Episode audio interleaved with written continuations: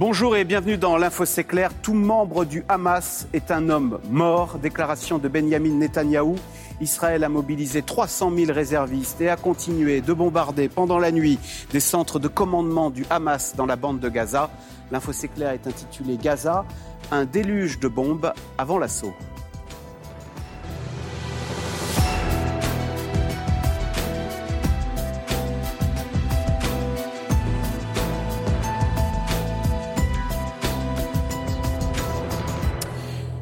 Nos invités, Sylvain Sipel, vous êtes journaliste pour le site quotidien Orient 21 et pour l'hebdomadaire Le 1. Vous êtes spécialiste du conflit israélo-palestinien. Signalons votre livre L'État d'Israël contre les Juifs. C'est aux éditions La Découverte.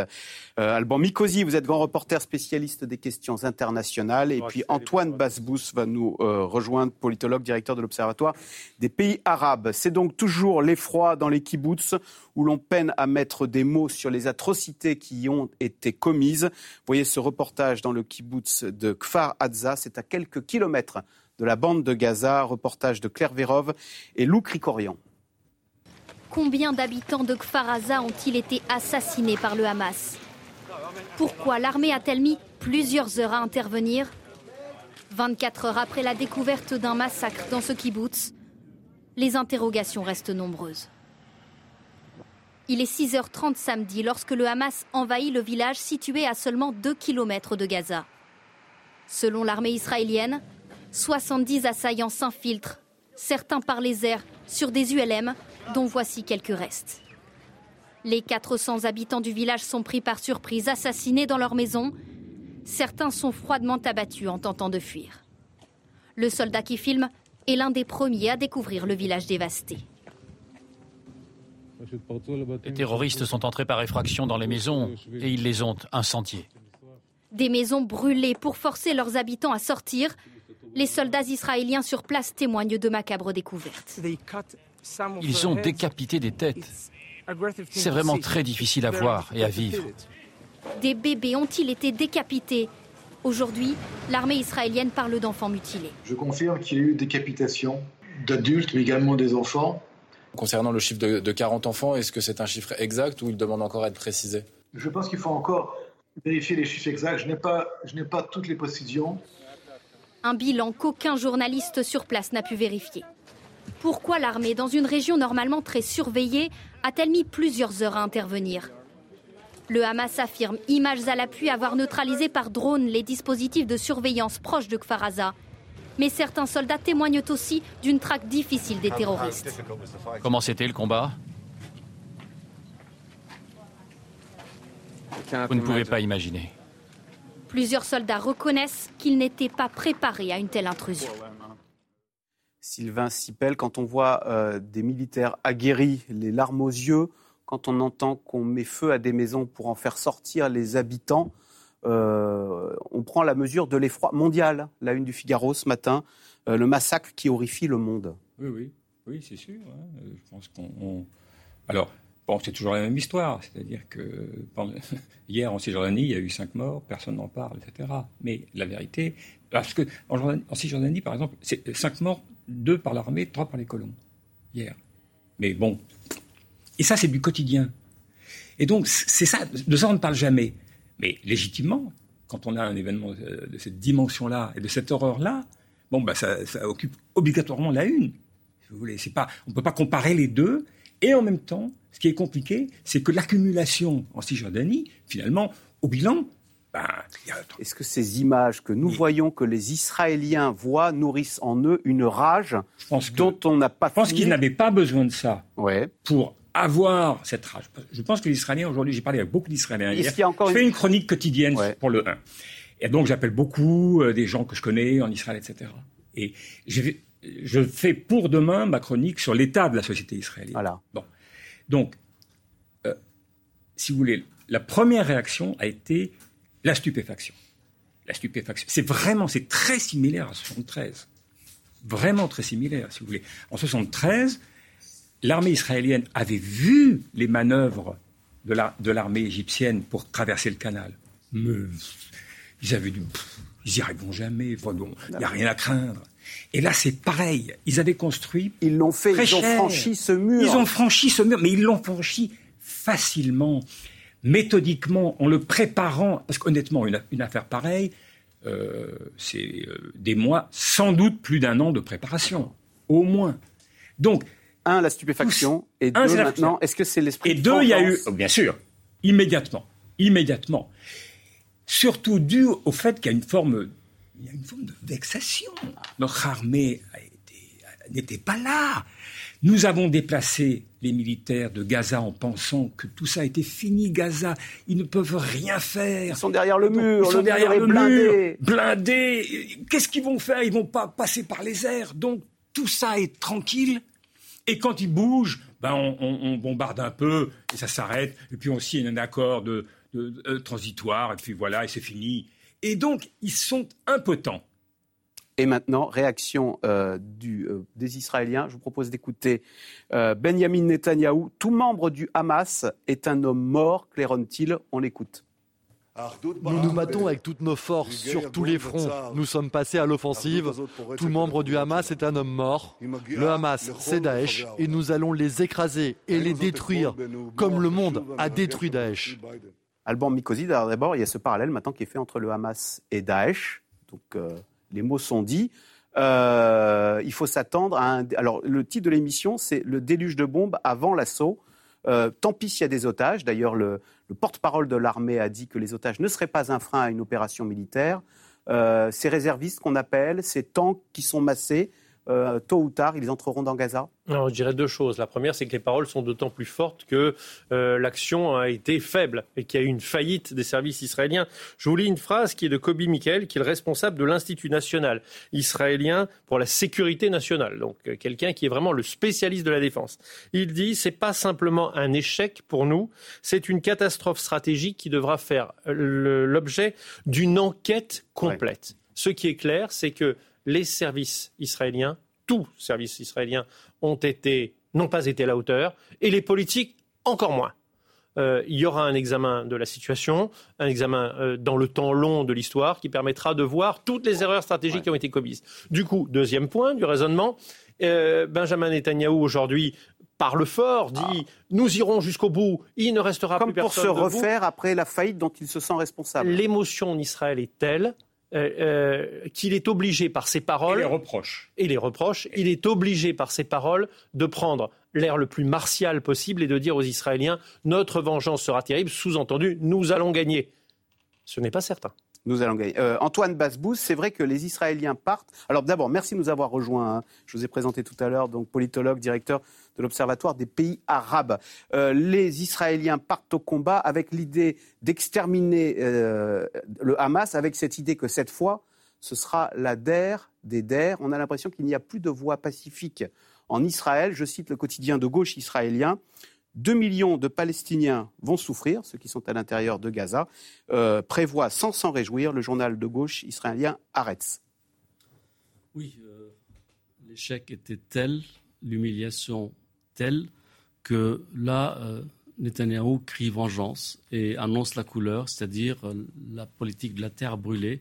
Quand on regarde la photo derrière vous sur Gaza. On va aller à Gaza ensuite, on a un reportage. Et, puis, on, voit que c'est la terre brûlée qui est exercée. Netanyahu, dès le premier jour, avait annoncé aux Palestiniens qui étaient frontaliers d'Israël de quitter leur domicile, mais quitter pour aller où? Il ne leur envoie pas de train, il ne leur envoie pas de bateau, ni d'avion. Et l'Égypte ne veut pas les accueillir. Et l'Égypte, la seule issue pour eux, c'est l'Égypte, c'est le, le Sinaï. Mais l'Égypte, c'est un danger pour eux de retrouver des frères musulmans palestiniens. On va revenir sur Gaza, mais la, mentalité en ce moment en Israël, c'est oui, on va y aller. On sait que ça va être compliqué, mais on va y aller avec cette idée d'exterminer le Hamas, avec cette idée que euh, les demi-mesures, cette fois, le raser euh, Gaza, ça ne suffit plus. Il faut aller jusque dans les tunnels. Comment distinguer un Palestinien normal d'un Hamas normal? Donc tout le monde est éligible à l'étiquette Hamas, et donc euh, là, ça peut être le carnage. Et ce qu'on voit actuellement, c'est les destructions de quartiers entiers euh, qui, euh, on voit des habitations, on voit pas des bases militaires, des quartiers entiers. Il y a une, politique de la terre brûlée pour faire payer aux Palestiniens, la population civile et militaire, euh, le prix du succès du 7 octobre. Et sans doute, il y a derrière l'idée d'un transfert de population pour dégraisser le mammouth palestinien en Cisjordanie et à Gaza. Le prix du succès du 7 octobre, vous venez de le dire, cette date est entrée et elle est entrée dans l'histoire. Il y aura eu le 11 septembre, le 13 novembre, le 7 octobre, des dates qui vont parler, qui feront la une des livres d'histoire. En attendant, euh, le, euh, comment ça s'appelle? Euh, Israël a bombardé toute la nuit ou une partie de la nuit des centres de commandement à Gaza. Je vous propose de voir ce reportage des frappes israéliennes en Palestine, enfin à Gaza, de Valérie Le Rouge. La frappe est passée tout près de cet hôtel de Gaza où loge humanitaire et journaliste. Pour la quatrième journée, l'armée israélienne a bombardé sans relâche de nombreux bâtiments. L'université islamique a été pulvérisée en quelques secondes. Des quartiers entiers sont dévastés, transformés en champs de ruines. On a juste entendu les missiles nous arriver dessus. Ils ont tué nos enfants, ils nous tuent. On ne sait pas où aller. Selon les autorités locales, il y aurait déjà plus de 1000 morts parmi les Palestiniens et les blessés affluent sans discontinuer dans les hôpitaux totalement saturés. Mon sentiment est que le système de santé palestinien va tenir jusqu'à la fin de la semaine, avant de s'effondrer. On commence à manquer de tout. Chaque jour, les conditions de vie se détériorent davantage. Israël a coupé l'eau, le gaz et l'électricité, et la seule centrale électrique de Gaza n'a plus de fioul pour fonctionner. Les familles vivent sur leurs réserves et s'éclairent au groupe électrogène. Hier, avant-hier, on a pu remplir quelques litres dans nos citernes mais si cette situation va euh, continuer, donc il y aura pas de, il y aura un manque d'eau. 260 000 Palestiniens ont déjà été contraints de fuir et se déplacent vers le sud de la bande de Gaza, faute de pouvoir en sortir. Euh, euh, Sylvain Sipel, votre regard, qu'est-ce qui va se passer à Gaza? Est-ce que cette intervention au sol, il faut s'y préparer les, les Israéliens s'y préparent? Je voudrais d'abord, honnêtement, faire juste une parenthèse pour revenir sur euh, ce qu'a dit Netanyahou, ça me semble important. Netanyahou dit à son peuple, le Hamas, c'est Daesh.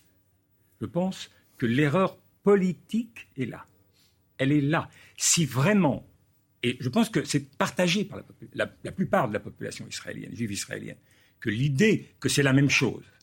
Or, ça n'est pas la même chose. C'est un mouvement qui fait des choses extrêmement cruelles mais c'est un mouvement religieux nationaliste. Ça n'est pas Daesh.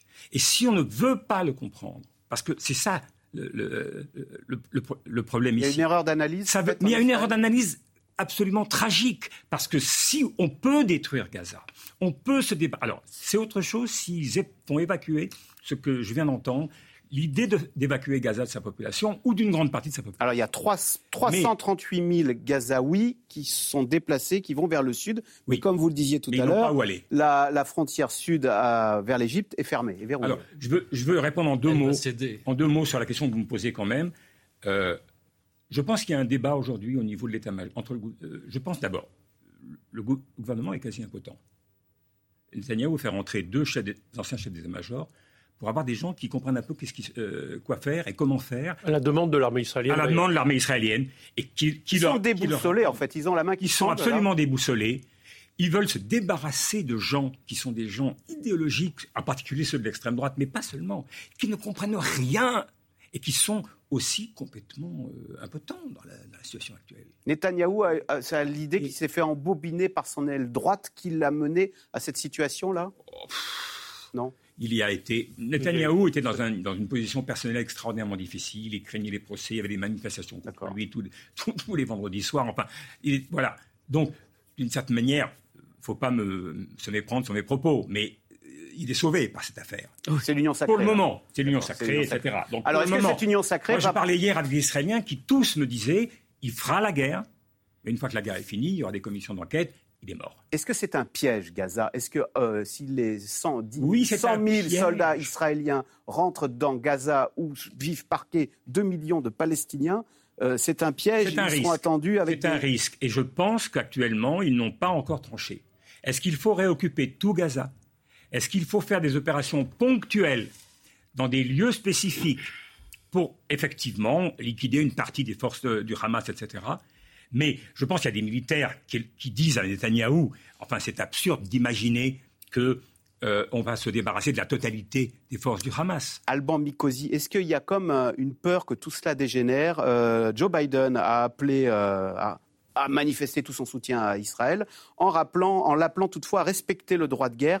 On sait que demain, on vient d'apprendre que demain il y a une rencontre entre Anthony Blinken et Mahmoud Abbas. Est-ce qu'il y a une peur que tout cela ne dégénère dans, Gaza.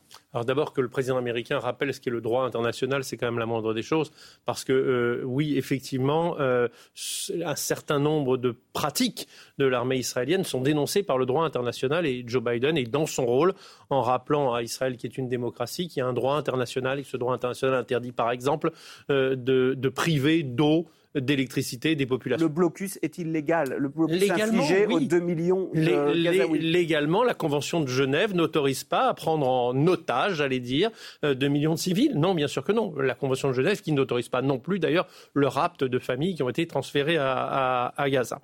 Euh, ceci posé, oui, il y a une crainte, évidemment, mais on verra tout à l'heure qu'il y a un certain nombre d'équilibres géostratégiques qui doivent euh, nous conduire à rester raisonnés, à rester prudents, à agir sur le temps long. Euh, on, entend beaucoup de choses. Euh, on va voir. Personne ne sait exactement ce qui peut se passer. Et en tout cas, l'engrenage du pire n'est pas certain. Il y a aussi de chaque côté des gens qui vont agir pour tenter de trouver des solutions. Antoine Basbous, quand euh, Netanyahou dit tout homme du Hamas est un homme mort et nous allons exterminer le Hamas, est-ce que c'est techniquement possible? D'abord, il exploite l'émotion suscitée par ce qui vient de se passer et surtout il surfe sur cette émotion pour se dédouaner en quelque sorte, pour dire que tous les coupables vont être punis. Et donc, euh, voilà, après ça, la facture sera lourde. Et c'est pourquoi il l'allège en détruisant avec la terre brûlée qu'ils exercent sur Gaza pour que si jamais l'armée rentre, elle rentre dans des rues en ruine où, il n'y a plus personne. Donc, euh, ils ne peuvent pas, pour rétablir le rapport de force, pour rétablir leur dignité, leur puissance, n'oublions pas qu'Israël est une puissance nucléaire, mais à quoi sert la puissance nucléaire, la bombe nucléaire face à Gaza? À quoi servent les F-35? D'ailleurs, tout leur système ultra performant pas, ne leur a pas permis de voir, d'interpréter ce qui se passait à Gaza pour attendre le, le 7 octobre. Donc ils sont en train de chercher comment surmonter la défaillance du 7 octobre. Et du coup, euh, ils, comblent ça par des bombes, terre brûlée et des propos menaçants euh, qui, annoncent la victoire. Est-ce qu'on n'est pas quand même dans la spirale de la violence que moi je me mets à la place d'un Israélien Je dis quel monde vais-je laisser à mes enfants Chaque euh, Gazaoui qui, chaque bombardement, c'est un enfant de 12 ans à Gaza qui perd son papa ou sa maman et qui va devenir plus radicalisé que ses parents. Oui. On peut revenir à la réalité d'aujourd'hui. Moi, je pense qu'en Israël, la crainte des autorités et des gens qui réfléchissent un peu, qui ne sont pas que dans l'émotion, la crainte de ces gens-là, c'est une extension du conflit avec, avec des bombardements du Hezbollah libanais sur Israël. Alors on y arrive. Parce qu'au nord, il y a la menace des islamistes du Hezbollah qui sont au sud du Liban, parce que qui, ont déjà, ont déjà procédé à quelques tirs. Hein. oui, mais c'est des bombinettes. C'est les bombinettes ce qui a eu lieu. Et la rétorsion israélienne aussi, c'est des bombinettes. C'est pas des trucs C'est du langage codé de militaire. C'est du langage codé de militaire. on fait passer des messages. un peu. Mais c'est de la comédie. Voilà. Pour l'instant, il n'y a pas d'action. Mais pour le moment, il se passe rien. Et pour le moment, la Cisjordanie il y, a des manifs prévus pour vendredi, mais c'est quelques manifestations. Mais mais euh, il n'y a pas d'explosion, il n'y a pas de troisième intifada, il n'y a pas tout ça. En revanche, s'il y avait un basculement, c'est-à-dire, on va voir ce qui va se développer à Gaza, mais si c'est, comment dire, très exagéré par rapport à ce qui a eu lieu par le passé, il y a quand même eu quatre opérations du même type qui, on le sait aujourd'hui, n'ont servi à rien. En 2014, racontez-nous, euh, l'armée israélienne est intervenue à en 2014, en 2012, en 2014, en 2021. Et alors, comment ça s'est passé? Bah, Ils ont fait ce qu'ils font maintenant à un niveau inférieur, mais quand même, ils ont tué des milliers de gens, ils ont bombardé des quartiers entiers. Tout ça n'a rien changé à l'activité. Je dirais même que ça a activé la jeunesse gazaoui à adhérer au Hamas, et pas seulement au Hamas, à toutes sortes d'autres organisations, le djihad islamique et d'autres organisations. Ça a radicalisé une partie de la population. Mais bien entendu, qu'est-ce que vous voulez Vous recevez des bombes, vous êtes totalement impotent. Vous ne pouvez rien faire. On ne peut pas partir de Gaza. On ne peut pas sortir de Gaza. Ben, euh, ça pousse les gens à une certaine forme euh, légitime tout de même de, d'essayer de, faire quelque chose. Et ce qui s'est passé a montré, quand même, c'est un acte effroyable. Et c'est une manière. Il faut se rappeler quand même que dix jours avant, Netanyahou était rentré de New York en disant J'ai un accord avec MBS, avec Mohamed Ben Salman. Il faisait trop d'international, il n'a pas vu... La question palestinienne, c'est terminé, c'est fini. On va leur donner trois, on dit trois grouches en hébreu, trois, trois centimes, et puis c'est terminé. Ils vont rester derrière leur mur. C'était il y a dix jours. Ils vont accepter. Alban Mikosi, est-ce qu'il y a le risque, comme vient de le dire Sylvain Sipel, que ce, que ce conflit déborde de Gaza et n'entraîne des révoltes en Cisjordanie et surtout ne réveille le Hezbollah Alors, Dites-moi si je me trompe, mais derrière le Hezbollah, il y a l'Iran. Hein. Évidemment qu'il y a un risque, mais on va, on va pas faire de la, de, la prévision. J'ai dit que c'était la, crainte. Évidemment qu'il y a une crainte, évidemment. Après, ce qu'on peut dire sur le Hezbollah, pour être clair, moi je lisais un papier de Lorient le jour ce matin qui était très intéressant, qui disait aucun expert ne peut décemment dire voilà, il va se passer ça la semaine prochaine. Ça, c'est absolument impossible. En revanche, le papier dit aller plus loin. Il disait même les responsables du Hezbollah eux-mêmes ne sont pas sûrs de ce qu'ils vont faire la semaine prochaine. Euh, ce qui est sûr, c'est qu'il y, a des enjeux. Le Hezbollah est au Liban. Le Liban, c'est un pays extrêmement fragile.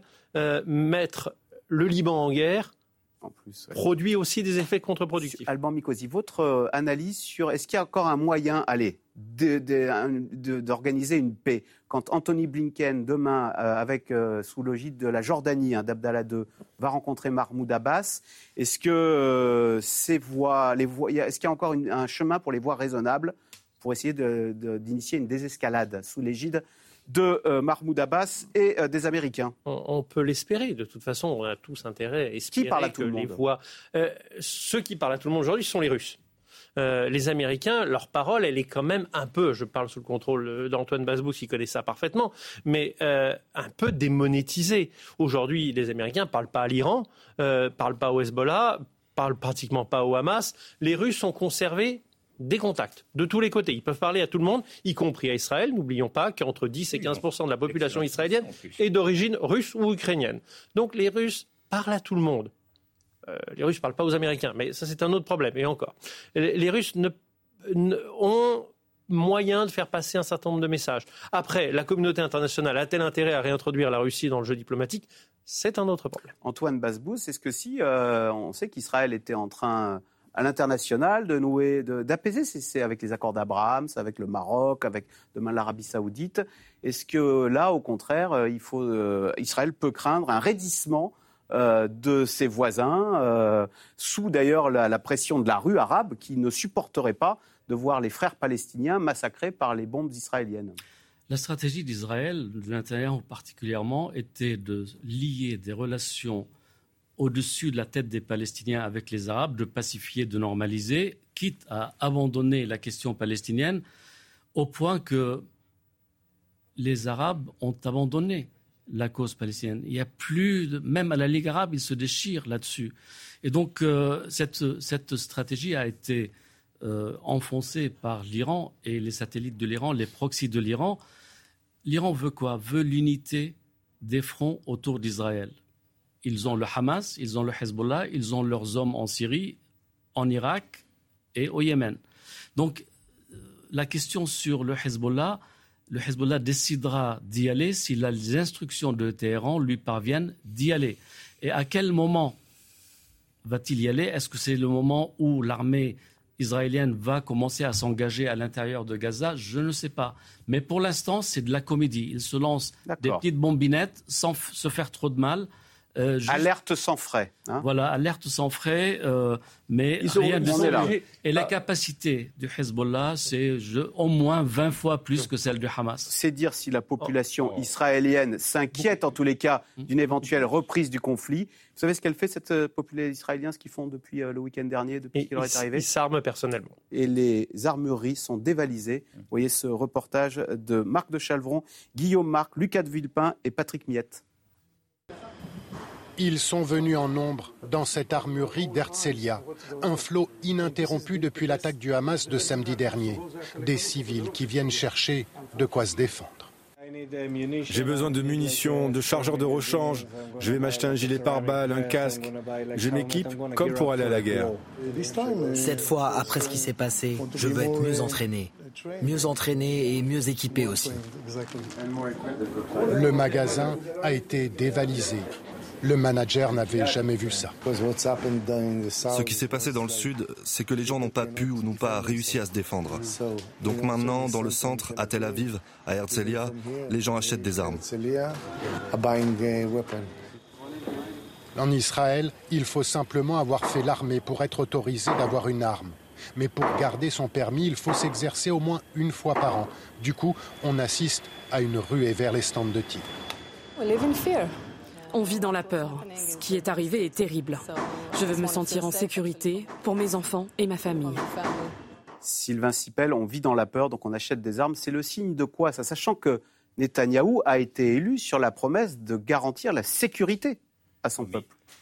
D'abord, c'est un réflexe, comment dire. Moi, j'étais six ans correspondant aux États-Unis. J'ai couvert plusieurs massacres massifs, comme, comme les Américains sont euh, auxquels les Américains sont habitués après chaque massacre, on constate une soudaine montée des achats d'armes. Puis ça retombe, et il y a un nouveau massacre, et hop, ça recommence. C'est un réflexe, je sais pas, humain, je sais pas comment dire, euh, parce qu'on a peur, donc on, essaie de se protéger.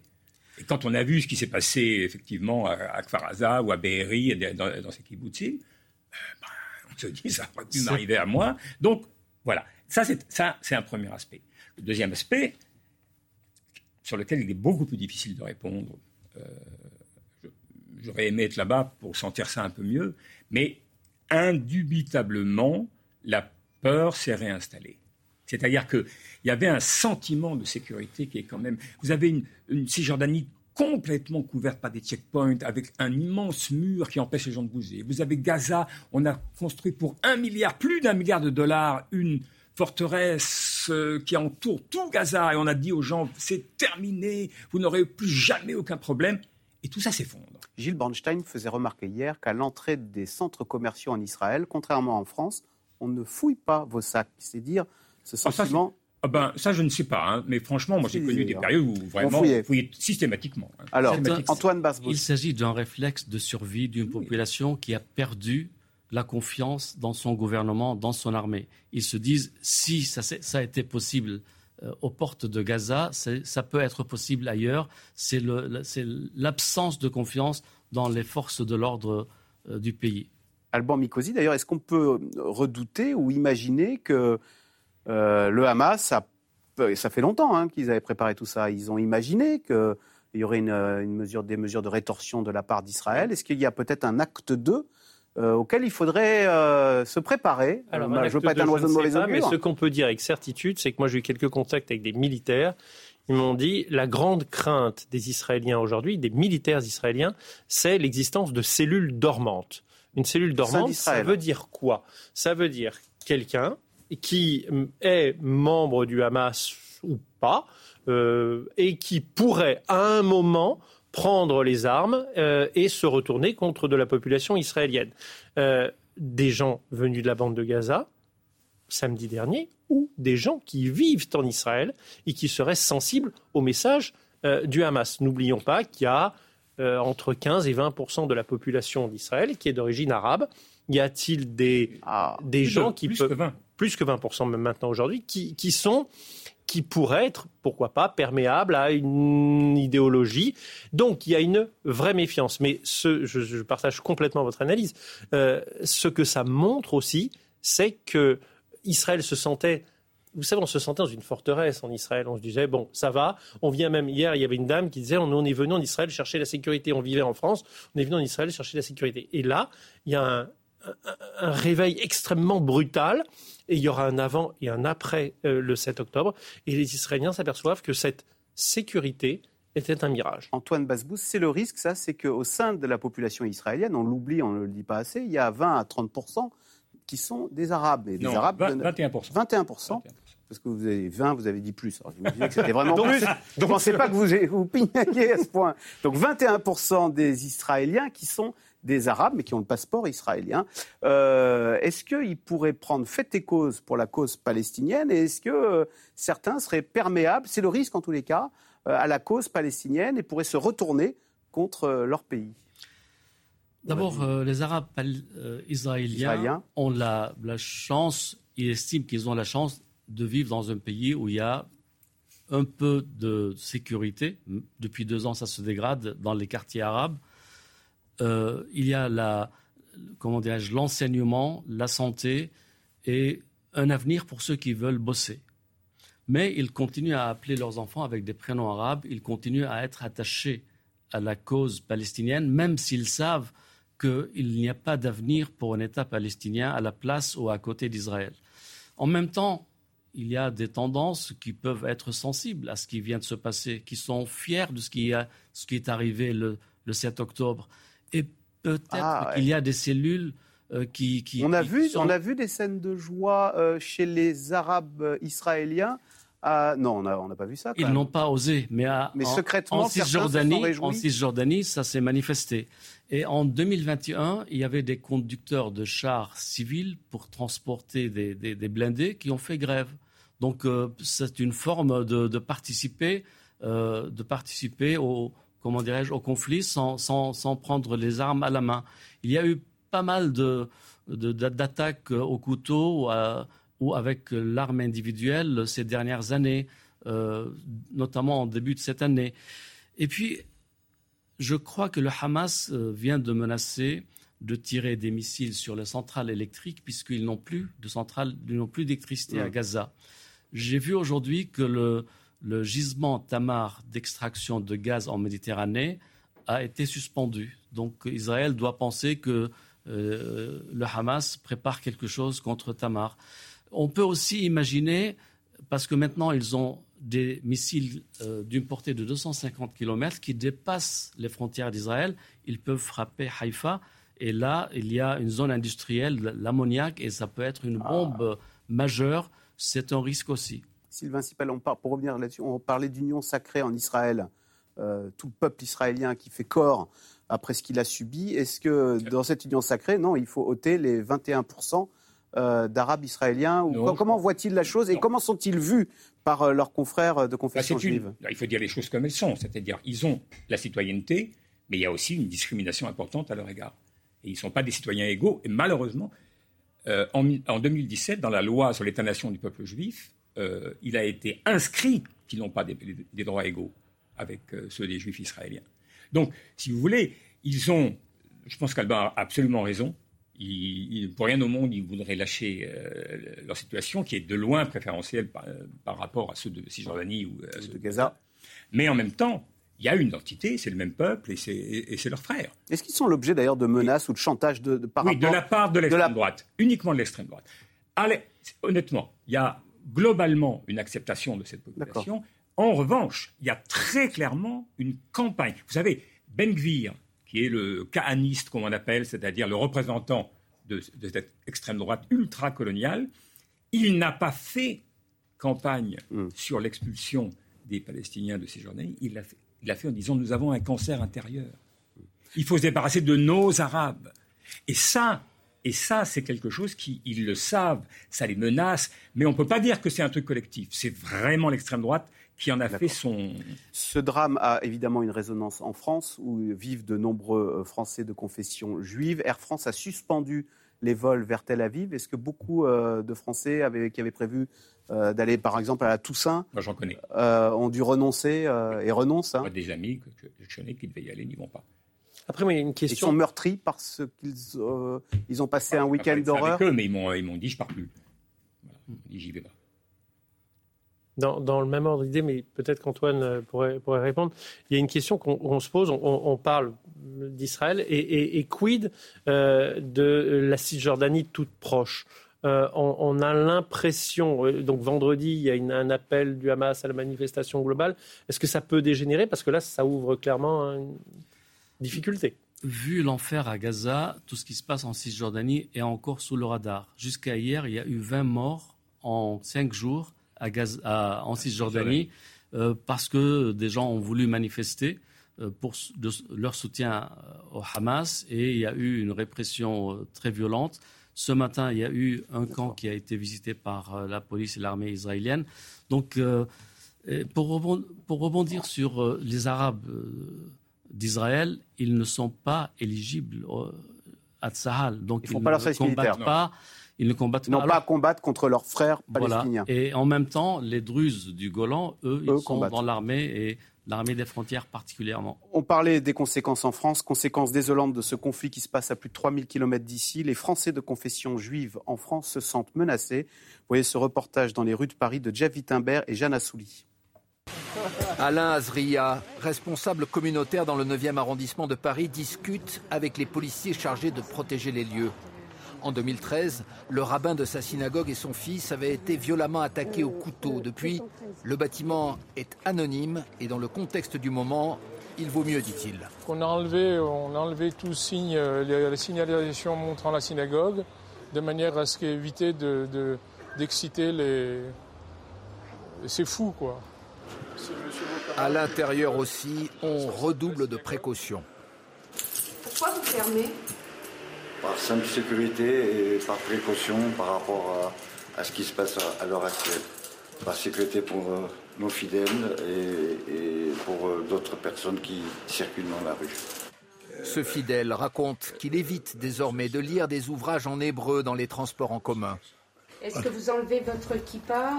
Non, je n'enlève pas ma kippa, mais par contre, euh, je porte une casquette. Côté pouvoir public, la priorité précisément est donnée à la sécurité. Gérald Darmanin et Gabriel Attal sont allés visiter une école juive à Sarcelles. Une cinquantaine d'actes antisémites ont été recensés par le ministère de l'Intérieur. Toutes sortes d'agressions. Une croix gammée euh, euh, dessinée sur un tableau dans une classe ciblant un élève. On ne laissera rien passer. 500 lieux de culte, d'éducation, de rassemblement de la communauté juive sont désormais protégés par 10 000 policiers. Et depuis que ce reportage a été fait, on recense euh, une centaine, un plus de 100 euh, actes antisémites depuis samedi dernier. Euh, Sylvain Sipel, il y a eu cette une du Parisien, c'était au début du mois de septembre. Euh, le sondage qui inquiète antisémitisme à l'université. C'est incroyable parce que chez les jeunes, on a l'impression qu'il y a même une recrudescence de l'antisémitisme. 91% des étudiants de confession juive disent avoir été l'objet euh, de remarques. Euh, du fait de leur voilà Alors ça peut aller des blagues, potaches, aux injures, jusqu'aux agressions et aux menaces. Ça se dégrade? Je pense qu'il y a une montée de l'antisémitisme en France qui est indéniable. Je pense que c'est une, montée dans les quartiers, mais c'est surtout une montée dans l'extrême droite. L'extrême droite a un discours sous-jacent qui est euh, l'antisémitisme qu'on ne connaissait pas depuis très longtemps maintenant. Alors, euh, euh, Marine Le Pen a parlé de pogrom à, l'endroit. Bien sûr, bien sûr. De, bien sûr. Ce que je veux dire. Pour qualifier ce qui s'est passé ce week-end. Moi, je voudrais dire un truc un peu, un peu grave, quoi. C'est très important de protéger les gens, et, et mais c'est aussi très important de respecter les gens je pense très sérieusement que si on autorise de grandes manifestations de soutien à Israël, ce qui est tout à fait compréhensible après le crime qui vient d'avoir lieu, le crime de guerre qui vient d'avoir lieu. Mais si on interdit des manifestations pour les jeunes des banlieues ou pour la population arabe de France de soutien aux Palestiniens qui subissent aujourd'hui, il y a eu un crime de guerre. Il est la réaction israélienne, c'est de faire un, crime de guerre une hauteur beaucoup plus importante encore. Alors on ne va pas comparer la dimension des crimes, ça n'a aucun intérêt. Mais cela étant, si on pense que le moyen de faire taire la colère de certains jeunes sur ce qu'ils voient qui se passe à Gaza en interdisant leurs manifestations, on commettra une erreur politique. Est-ce que la cause palestinienne n'a pas été salie par le messager Mais si et elle l'a été, et comment qu'elle l'a été, la cause palestinienne? Évidemment qu'elle a été salie. Ça veut dire quoi? Qu'on on peut, on peut faire taire la totalité des Palestiniens? Les rendre responsables? Est-ce que ça change quelque chose, cette salissure à l'état dans lequel sont maintenus les Palestiniens. Je, vous réponds, sur un point. La doctrine du ministère de l'Intérieur en France, c'est pas d'interdire les manifestations. La preuve, c'est qu'hier à Nantes, une manifestation a été autorisée. Ce, que le, ce à quoi le gouvernement est très attentif, c'est au débordement euh, qui pourrait, qui pourrait continuer. Ce qui est certain, c'est que lundi, lors des manifestations en faveur d'Israël, il n'y a pas eu d'incident, si après des manifestations en faveur des Palestiniens, il n'y a pas d'incident non plus, mhm. tout porte à croire qu'effectivement, il faut autoriser ces manifestations. Si en revanche, elles dégénèrent, là, ça prouvera. Ah, bien sûr. Bien sûr, euh, Antoine Basbous, votre regard sur euh, la crispation euh, qui entoure ce, ce conflit. Pharos a déjà recueilli, on est en France, hein, 2000 signalements euh, sur les réseaux sociaux. C'est un tombereau de commentaires dans un sens ou dans l'autre dès lors qu'on aborde ce conflit israélo-palestinien euh, qui, vous, qui vous laisse quoi d'ailleurs Parce qu'on vit ici en France euh, en paix où on peut échanger sur les plateaux de télévision? C'est très inflammable. C'est un sujet passionnel de côté et d'autre. Il y a une crise qui n'a pas été résolue depuis 75 ans. voilà, la France doit gérer ça en bon état de droit, pas de poids, de mesure, il n'y a pas de favoritisme à l'égard d'une partie de la population par rapport à une autre partie de la population. Emmanuel Macron s'en inquiète? et, faire respecter la loi à tout le monde. Et comme ça, le gouvernement peut dire que voilà, c'est l'état de droit, on fait respecter les lois, tout le monde est égal devant ces lois. Alban Mikosi, Emmanuel Macron s'en inquiète. Il reçoit aujourd'hui même les chefs de parti. Ce soir, il va s'adresser aux Français à 20h. Euh, l'idée, c'est de ne surtout pas importer cette euh, conflictualité mortifère qu'on constate euh, entre, en Israël à la frontière à Gaza? Bien sûr, les, les, discussions avec les chefs de parti est importante. Sont sa déclaration ensuite tout autant. Effectivement, le président va sans doute rappeler ce que sont les règles de droit international, c'est-à-dire que oui, ce qui s'est passé le 7 octobre doit être condamné avec les mots les plus sévères.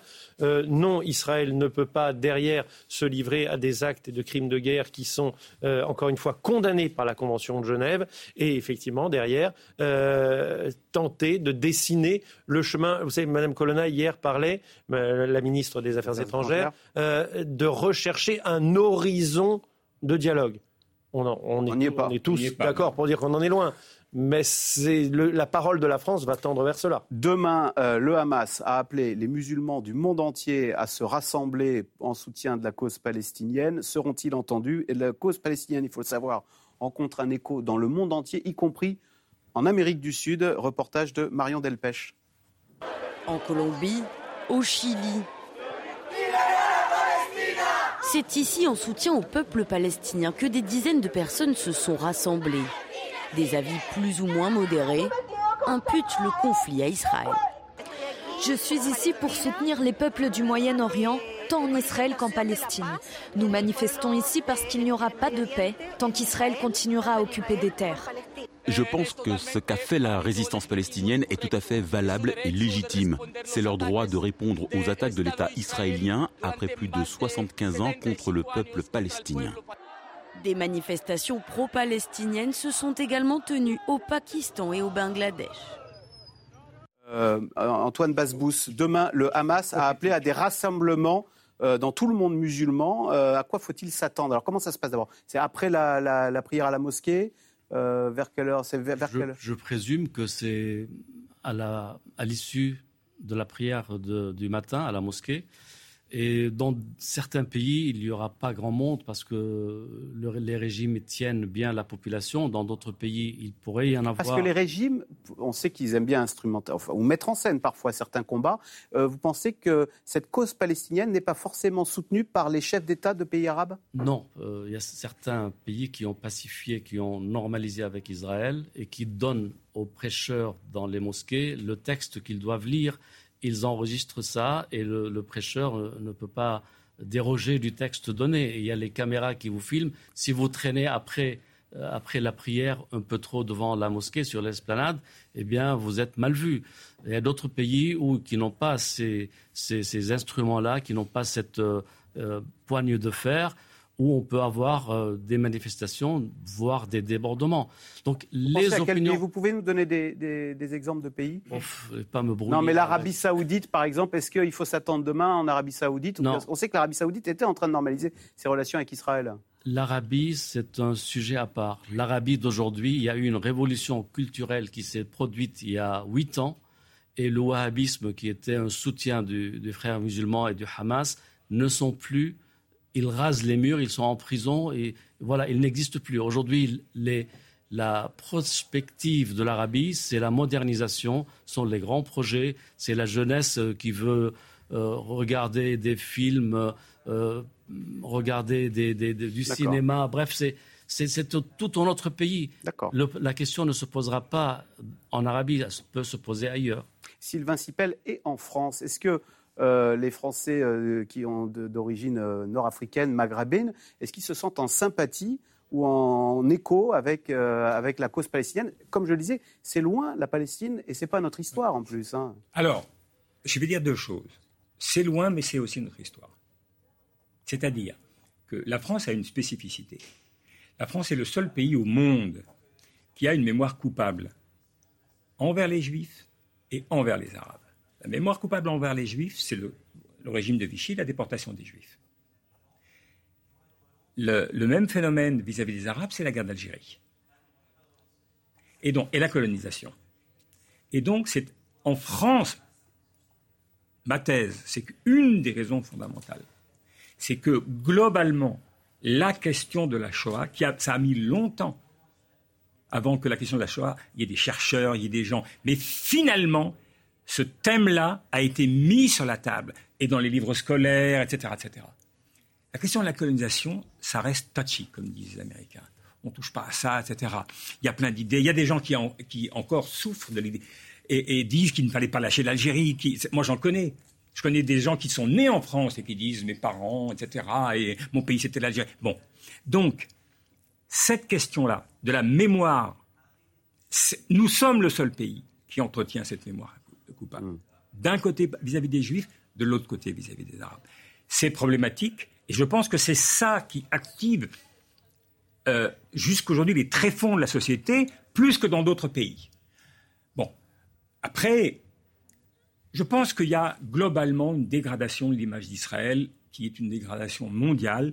Et ça, c'est un phénomène qui a, qui a commencé après l'échec de Camp David et la deuxième intifada.